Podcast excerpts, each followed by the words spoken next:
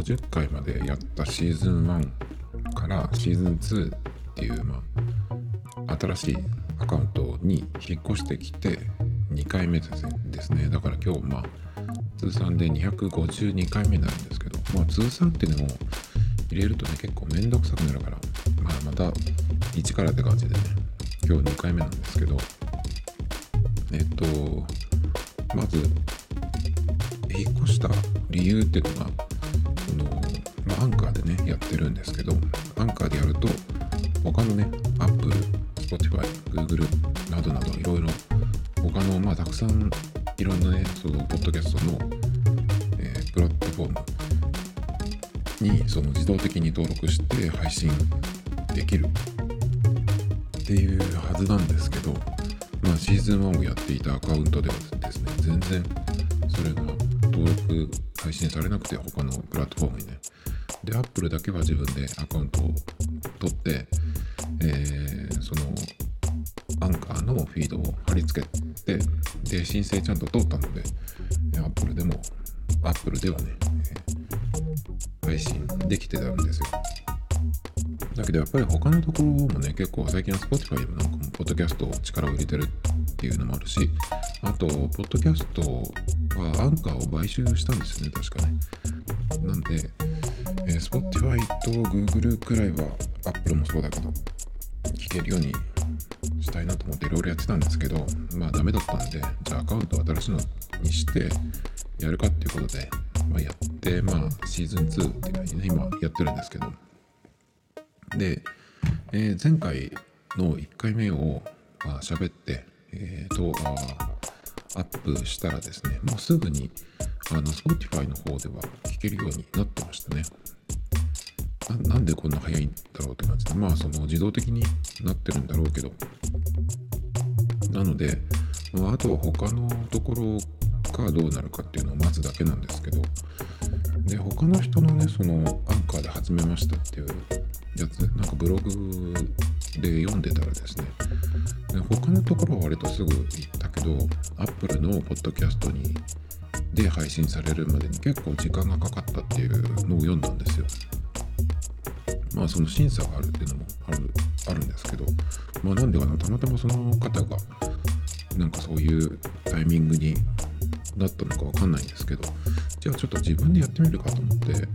あの今までやってたそのシーズン1の方のをその Apple で配信するためにその登録するページっていうのがあるんですね。その自分で、えー、アカウントを作ってそのページみたいなところにログインして自分でねそのフィードを貼り付けてで申請するんですよ。フィードを貼り付けるのとアートワークを出してでやるんですね貼り付けて。そうすると審査が通ると、えー、めでたくね Apple のポッドキャストで配信ができるようになるんですよね。で、それをシーズン1の時にやってたんで、複数の1つのアカウントで複数の番組ってできるのかなと思って、ちょっとね、その配信登録してるページにログインしてみたんですけど、どうやらできるっぽいできるっぽかったんですね。なので、まあ、アンカーのその新しいシーズン2の方のフィードを、まあ、新しい番組として登録してでアートワークもね、まあ、ちょっと作り変えたのでそれも、えー、貼り付けて、まあ、申請出したんですよね。そしたらすぐに、まあ、まだ Apple で聴ける状態にはなってないんですけど今のこの時点ではね。だけどそのちゃんとその審査に、えー、出しましたよ来ましたよっていうね、まあ、メールが来たのでまあ、多分大丈夫じゃないかなと思うんで、このままいけば、とりあえず、まずアンカーと、えー、Apple と Spotify、この3つで聴けるようになる、それは良かったかなっていう感じ。だから、多分うまくいきそうなので、このシーズン2のアカウントにね、完全に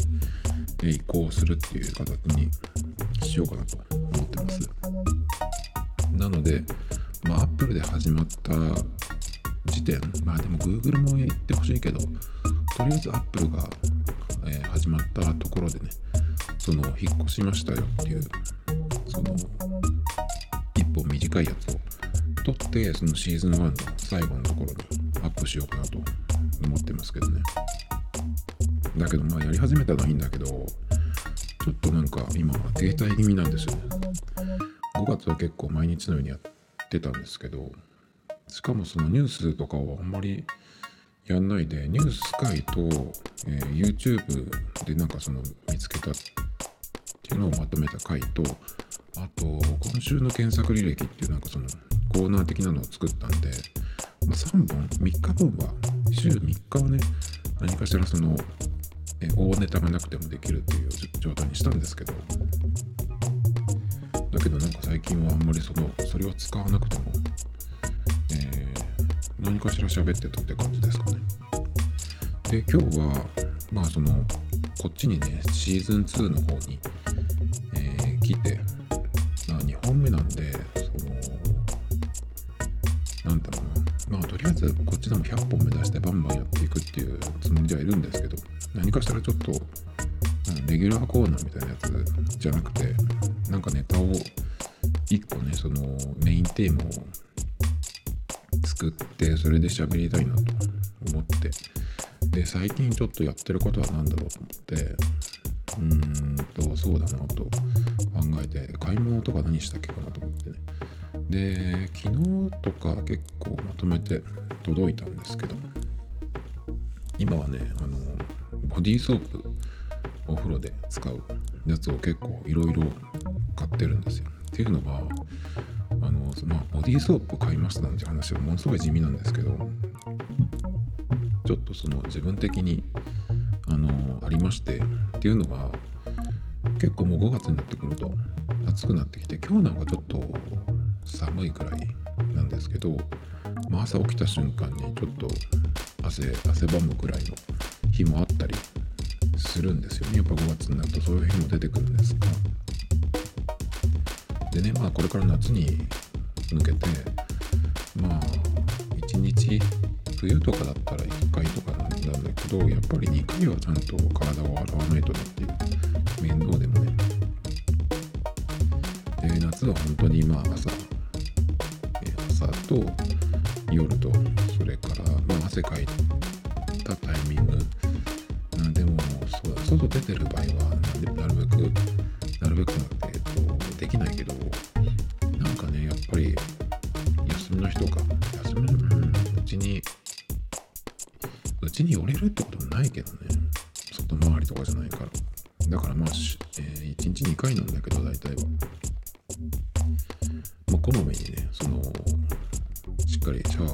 しかも体をちゃんと洗う。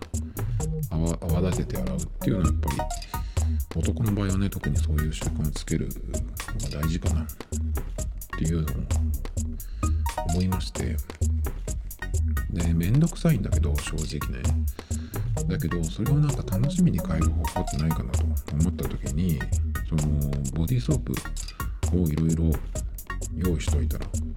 コロコロね今日はどれにしようかなみたいな。感じで選んだら面白いんじゃないかなと思ってですね。いろいろ探しました。普段僕割とボディーソープよりも石鹸の方が好きだったりするんでなんかその何でもいいんですけど普通の石鹸なんていうの本当にシンシンプルな昔からある牛乳石鹸とかさああいうのでも全然いいしあとはラッシュとか行って買う時もあるしラッシュとかなんだっけサボンとかとかかな。まあいろんなそういうコスメ系のとこで買ったりすることもあるんですけどそれでこうお風呂のその洗うネットでこうやってバーッとすごい泡立つんでまあそれでもいいんだけどやっぱりねやっぱそのまあ女性はわかんないけど男の場合ってやっぱり大人になってくるとそれなりにこう何て言うのかなそういう匂い対策みたいなやつを使った方がいいのかなというふうに思ってましてまあその1日2回しっかり洗えればねまあ大丈夫な気がするんだけどあとはその必ず着たものはしっかり洗う。とかそういうことぐらいしかちょっと思いつかないんですけどだけどまあちょっとそういう効果のあるものとかも探してみようかなっていうのですね。だけど、えー、その香りで選ぶっていうのもやりたいしそれからえっ、ー、と、まあ、オーガニック系というかねそういう選び方もしてもいいかなと。だからまあその普段これからね夏に向かって1日最低でも2回体を洗うっていう時に選択肢がいろいろある方が結構そのお風呂に入る楽しみお風呂に入ることが楽しみになるかなっていうことを考えてですねちょっといろいろ買いました。でまず1個目がこれはもう Amazon でなんとなくこう見てたらその、まあ、割と評価が良かったっていうのもあるしそのメンズ用っていう感じもあった初に、えー、カゴにカートに入れたのがですね、えー、リデンっていうところのボディーソープですね。これがですねえっ、ー、と天然由来成分配合みたいなやつなんですけどうんメンズ系だとなんだなんだろうなそのメントールとかそういう感じかなとか思ってたんですけど結構僕がこれ惹かれたのがですね香りがうんとあまずその男性向けっていう感じの、えー、消臭成分がしっかり、ま、入ってるっていうところですね。まあまあそういうふうに書かれてるっていうだけで実際どうかわかんないですけど、まあ、その辺がねしっかり抑えられてるっていうことですね。で割とまあ保湿成分もあるよみたいな。まあこういうのはなんだろうな。その広告ポイントっていう感じだから。まあそんなにうん。まあ効果はどうこうわかんないですけど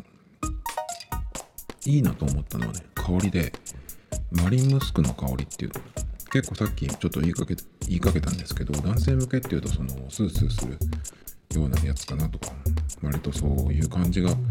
多そうなんですけど。そのムスクっていうのはねちょっとその香水とかでつけるにはあんまりムスクって僕は選ばないんですけどだけどちょっとしたこういうものの香りとかだったらいいかなっていう、まあ、嫌いじゃないんでね。なんかそのルームディフューザーとかでも結構ホワイトムスクとか使ったりすることあるんでなんかいいかなと思ってね。この香りもちょっと惹かれて。試してみるかっていう感じでですね。まずこのリデンっていうところの、えー、ボディボディシャワーボディボディシャワーじゃないやボディーソープをちょっとね使ってみようかっていう感じですね。で次にですねなんかね1本で終わらないっていうのが結構僕のその買い物の特徴なんですけど割と何でもそうなんですけどバリエーションが欲しいっていう風になっちゃうんですよねすぐ。洋服とか靴とかでもそうだし何でもそうですね。なんで結構これもいくつかまとめて買っといて、えー、その日でね変えようっていう朝昼朝昼の朝晩あるんでねお風呂の時間を。で次は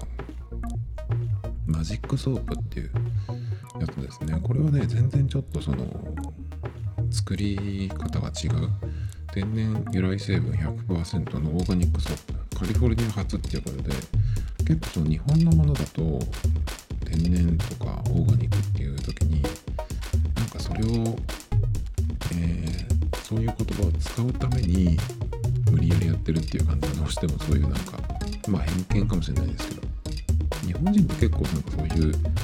すぐごまかそうとかさあのそういうものづくりって感じがするんだけど結構やっぱメリカのものとかだとガチガチっぽいんでまあその本当にあの天然のものって実はあの体に良さそうなんだけどアレルギーとかある人洗わない人も本当にダメなんだよね。あのなんだっけそのオーガニック系のコスメブランドとかで働いてる人とかでその働き始めたらなんかアレルギーが出ちゃって大変とかっていう人もね稀にいるらしいんでね。だから本当に体にまあうかどうかっていうところもあるんだけど結構これはねあの面白そうだなと思って1本で顔もボディも洗えるっていう感じでしかもねなんか食器洗いとかにも使っていいとかっていうような感じでかなりいろいろ使えるっていう感じですね。まあ割とね、えー、結構こういうのっていろいろ試してきてる方だと思うんですけどーガニック系のやつって泡立ちが悪いとかねシャンプーとかそうですよね。だってジョンマスターとかでも2回やらないと結構泡は立たないとかありますね。なのでその辺どうかなと思うんですけど基本的にネットにつけてバーってやるので多分大丈夫じゃないかなと思うんだけどあとは肌に合うかどうか。それと何て言うのかなそのオーガニック系のやつっていうのは香りがやっぱりあのナチュラルなもの。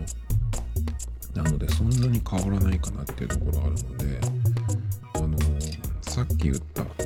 一番最初に言ったリデン。これはもう一回使ったんですけど割とねそのお風呂出た後にも少しほのかに香るっていう感じでぐらいなのでお風呂場がねそのバスルームがいい感じのいい感じにそうあのいい香りになるっていう。感じだったのでまああのぐらいだったらいいかなと思うんですけど。だけど反対にね本当にこういうガチのオーガニック系っていうのはそこまで香りはしないのかなとかちょっと思ってるんですけど。まあ今日ねこれを使おうと思ってるとこなんですが。まあ多分うん大丈夫だと思うんですけどね。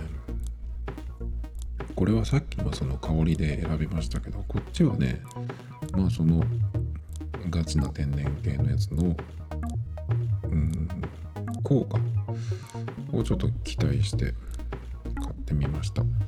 で次はえ、っとねボタニストっていう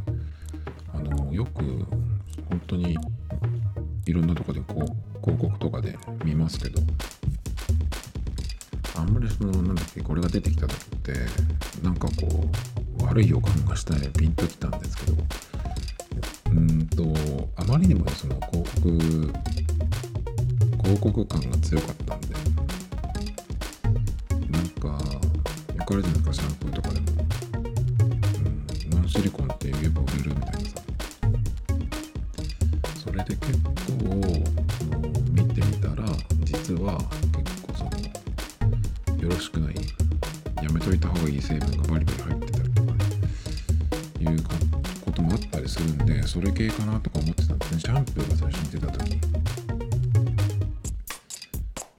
なんでちょっとねあんまりその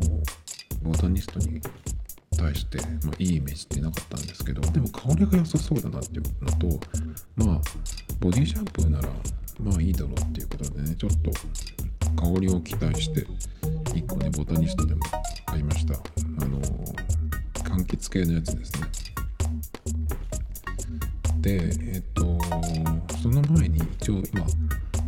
今回新しく買ったのは今のところ3本なんですけどそれ以外にえっとシャネルのシャワージェルっていうのを1本持ってましてそれがアリオロームスポーツっていう香水があるんですけどそれと同じ香りのやつですね。なんだけど実はねあのその海外系のやつシャネルとかのそういうコスメブランドが出してるコスメブランドとも言わないかシャネルの場合はねそのブランドももそうだしあと海外系のやつロクシタンとかあとはサボンとかボディショップは日本のやつかな。結構ねこれこれ系のやつってそのシャワージェルって使うとなんかそのヌルヌルした感じがずっと肌に残るんですね。それが保湿成分なのかあるいはその何て言うのかな。マッサージオイルみたいなそういうオイルが入ってるから水で流してもそのぬるっとした感じがね残ってるのかちょっと分かんないんですけど。まあねその辺がちょっとやっぱり気になるんで多分別にそれでも大丈夫だと思うんだけどどうってことないと思うんですけどね。なんでまあその香りのものって言えばその、シャネルのねアリオロマスポーツの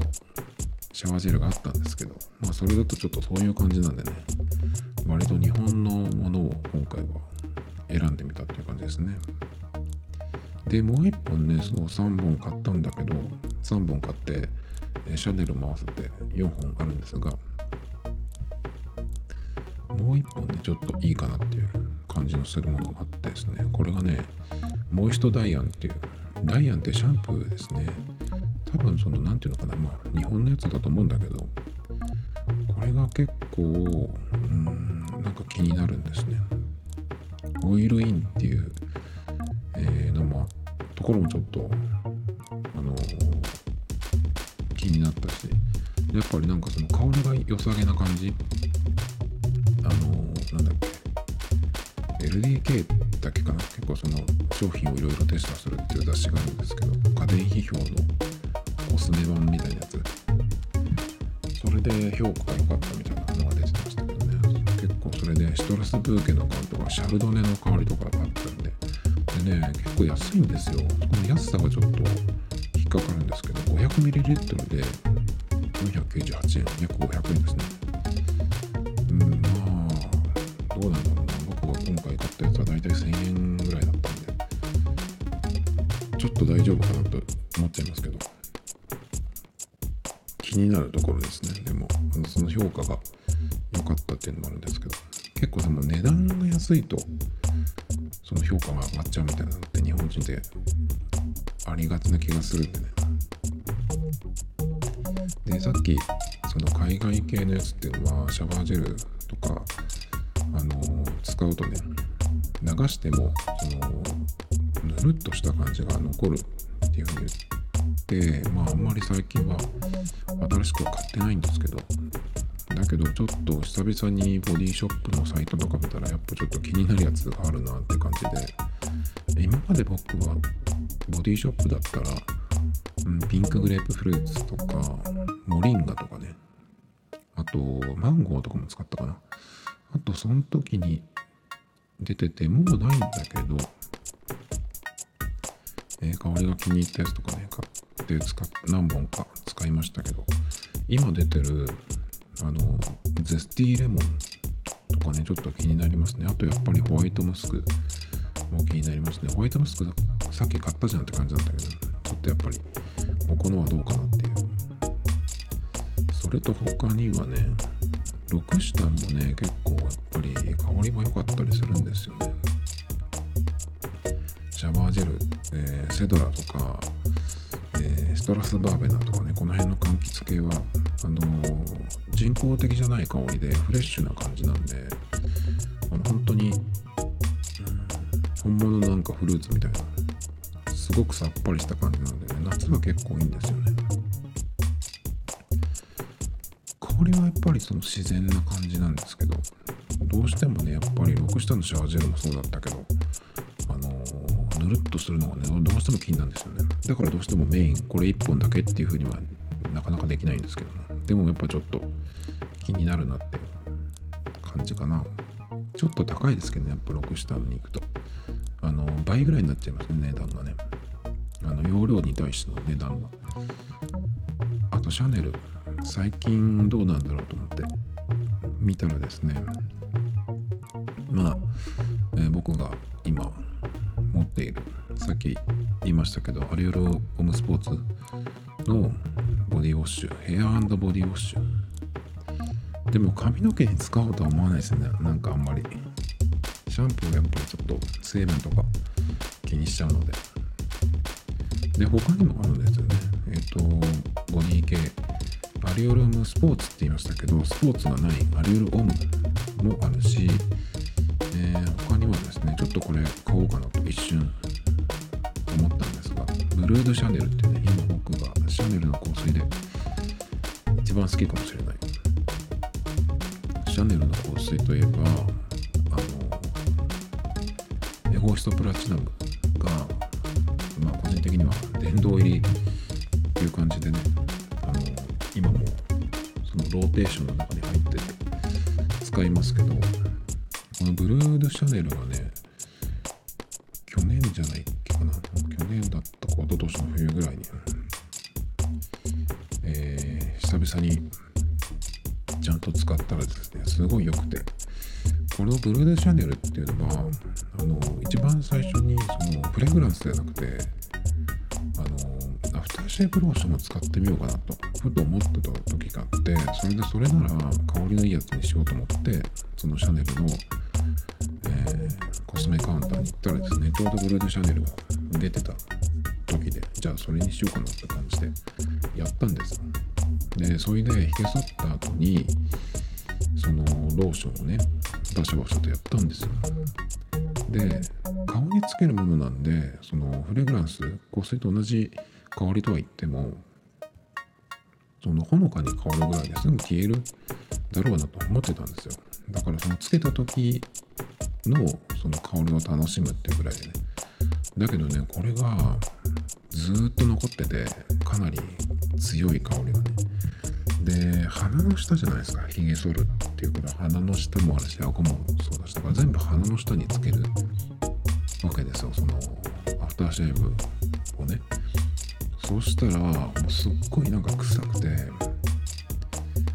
もうかなり本気で顔洗わないと取れないぐらいな感じなんですよ。でそこ嫌になっちゃってですぐに処分しようかなと思ったんだけどだけどそのアフターシェーブで使うのやめてその香水として使えばいいじゃんと思ったんでなんかそのコットンとかに浸して、えー、大体僕は香水つける時っていうのはくるぶしの内側の隣にあるへこんだところここが脈を打つんでここにつけるんですよね。そうするとまあその割と強めの香水だったりしてもまろやかになるというか鼻から一番遠いところなので。っていう感じでそこにまずつけるんですけどそんな感じでねそのブルーズシャネルのアフターシェイプローションもそこにこうコットンに浸してつけてみたんですけどなんかどうしてもねダメでなんかそのあのブルードシャネルの香り自体がねもうなんか嫌になっちゃって。だからそれの、印象があったんでそのフレグランスの方には一切手出してなかったんですよ。あのブルードシャネルの場合はね。他のシャネルの香水は結構いろいろ使ってるんですけど。だけどそれをいいっていうのをどっかで読んでえあれがと思ってたんですけどちょっとねそのフレグランスの方は試してなかったんで一回。同じ香りだと思うんだけど。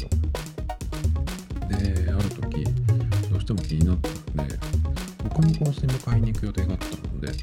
あのデパートのね1階のコスメカウンターに行ったんですよ。で一回ちょっと試したいからって言ってあの紙あれなんですかちっちゃいムエットっていうんだけどあれにねその出してもらってちょっと今日はこれもらって帰りますって言ってその香りの変化とかもあるからもらって帰ったんですね。そしたらなんかそのアフターシェイブで嫌だったっていう感じが一切なくてすごい良くて香りが。でもうすぐ次の日に買いに行きましたね。でかいサイズだったっけかな。だから今でも使ってますけどね。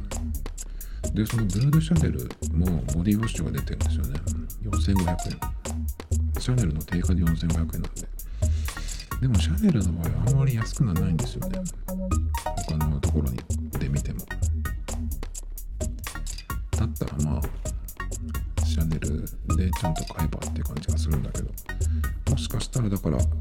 ルードシャネルボディウォッシュ買おうかな。夏はねやっぱりこのブルードでもそんなにそのくどいっていう感じにはならないんだけど、まあ、香水つけ慣れてない人だとダメだかダメかもしれないけど。だけどまあその香水つけるよりかはボディウォッシュで香り付けする。特に朝はいいかなと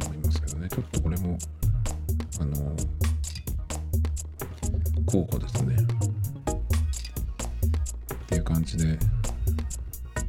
夏にねその必ず2回はしっかり体を洗うっていう季節になるんでねそのボディーソープをいろいろ選ぶ用意しとくっていうだけでしかもその香りをいろいろ選べるようにしとくっていう。と少しはねそのお風呂に入ることが楽しみになるかなっていうことでね結構今いろいろ、えー買ったところですね。結構ねこれはあの自分だけじゃなくてあの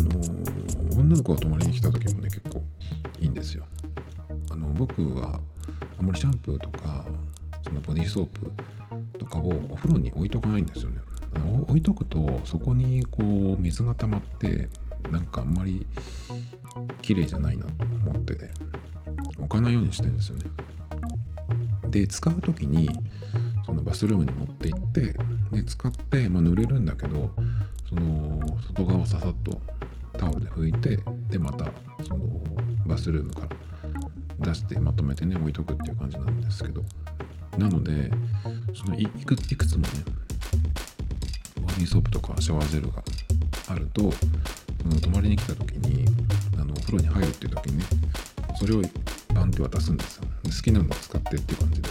だからもう男っぽい香りだとちょっとあれだけどだからそこにシトラス系とかだったら別に男女問わないと思うんですけどね。だからまあフローラルっていうとちょっと普段自分が使うには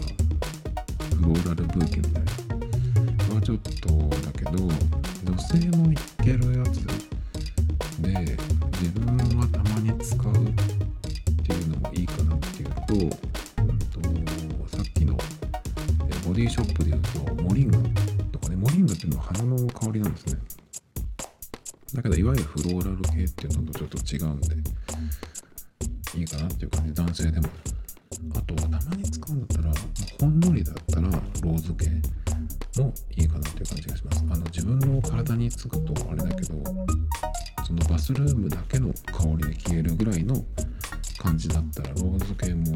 ありかなっていう感じがしますね。あとはねラベンダーとかジャスミン系ジャスミンいいですね。ジャスミン茶のジャスミンですね。ジャスミン系は今ないかなと思って探してるんですけどなかなかちょっとまだ見つかってないんですけどそんな感じで、まあ、自分だけじゃなくて泊まりに来た後にもねその楽しんでもらえると思います。結構あのどれにしようかなってたの選べるの選ぶの楽しいと思うんで、ね、なかなかいいかもしれないです。トミトタイムズポッドキャストイノオタヨリはインスタグラムアカウントトミトタイムズマデダウゾ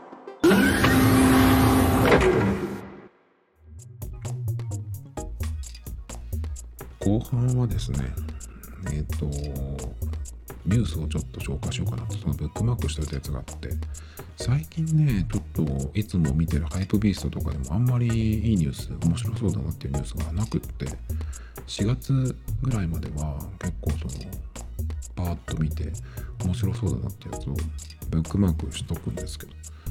最後にブックマークしたやつが4月のやつだったんですよね。で4月にそのブックマークしたやつまあもうだから古くなっちゃってほとんどダメなんだけどあのブックマークしたものの全然やってなかったんですよ。他のことをやってたりとかしたんで。じゃあ何やってたんだろう最近っていうことなんだけどまあリフティングの練習に行ったりとか、えその時にあのカメラをね回しといて1時間以上回してるんですけどそれを10分ぐらいまでのダイジェストの動画にするっていうのやってるんですけどそれが結構めんどくさいんですよね。ずっとこう自分のそのエボいやつを映してて、えーどこ使うかなっていう感じがね結構めんどくさいんですけどそれとまああとは相変わらず走りに行ってるしあとはやっぱりさっき言ったみたいななんかそのちょっとした買い物。えーどうしようかなとかって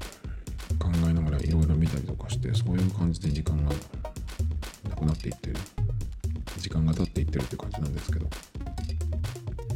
そんな中ですね結構まあ古くなっちゃったんだけど少しあのこれはやりたいなっていうのがあってですね。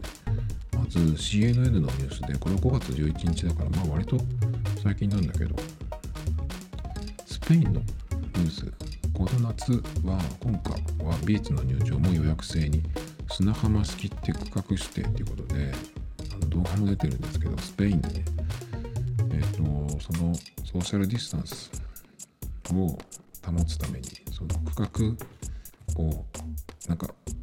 えーそのスペースがね区切られてます。なんかお花見みたいになってますね。お花見よりもしっかりこう並んでるけどそこに囲われた中にですね人々がこういるっていう、えー絵がね出てますけど。でしかもこれは、えー予約をしてその場所を押さえるみたいですね。だから行ったら着いたらビーチに着いたら、えーそこの係の人に言ってでどこの場所っていうのをねこう連れてってもらうらしいんですけど。いやこれ結構きつくないかって感じがするんだけどそこまでして海行きたいって思っちゃうんですけど僕なんかもう海なんて何年行ってないか分かんないですけどね。毎年行く人にはやっぱ行きたいもんなんですかね。日に当たるとね疲れちゃうんであの走走りに行ったりとかするんですけど真夏でもね。それで別にあの汗だらだらかくのは全然いいんだけど。ずっとその日を浴びてるだけ動いてなくて浴びてるだけっていうのはちょっとねきついですね。なので全然海に行こうっていう気がしないんですけどそれでも海に行きたいのかな。でも海外だとあれだよね。もう海きれいだから行くのかな。日本だとそんなに綺麗なとこもあるっていうけどまあまあって感じじゃないですか。どうなのかな？実際に夏になったらどうなんですかね？日本でも江ノ島とかはぎっしりになるのかな？まあ好きにすればっていう感じですけど。えっ、と他にはですね。これはあガラッと変わって、まあ、さっきちらっと言ったハイブビーストの記事ですね。イヤホンの話題なんですけどエヴァンゲリオン各機をモチーフにした完全ワイヤレスイヤホンが登場。ということで日本初のイヤホン専門ブランドファイナルから、え細部までエヴァ仕様にこだわった一品が誕生。ということで僕はエヴァンゲリオンは全くわからないんですけどなんかこれパッと見ですごいいいなという感じですね。あの質感も割とそのマットな感じあのでも実際はわかんないけどちょっとこれを見る限りではその色の感じとか質感がちょっとその狙ったチープさになってるんですけどそれがねなんかすごいいい感じ。なかなかないデザインこれをでもエヴァンゲリオン好きな人はパッと見て。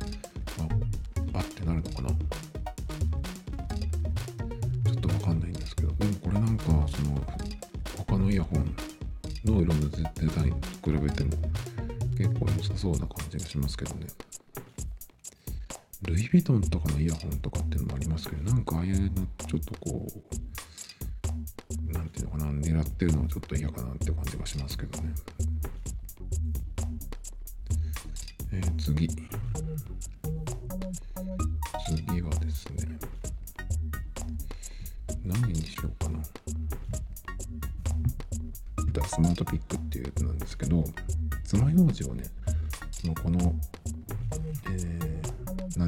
スみたいのがあるんですけどそこにこう手をかざすだけでピュッと出てくる。だからその本体に触らずに爪楊枝だけを、え触れ触って取り出すことができるってやつなんですけど結構ねいいですねこれ。そのなんて言ったらいいのかな。どのくらいの大きさって言ったらいいんだろう。でも本当に普通のなんていうのこう爪楊枝が入ってる。やつ。ぐらいのそれをまあ二回りくらい大きくしたようなやつかな。で上のところにさっとこう手をかざすと横向きにピュッと出てくるんですけど。いいですね。こういうのって結構他にも流行るかもしれないですね。そのコロナ対対策でね。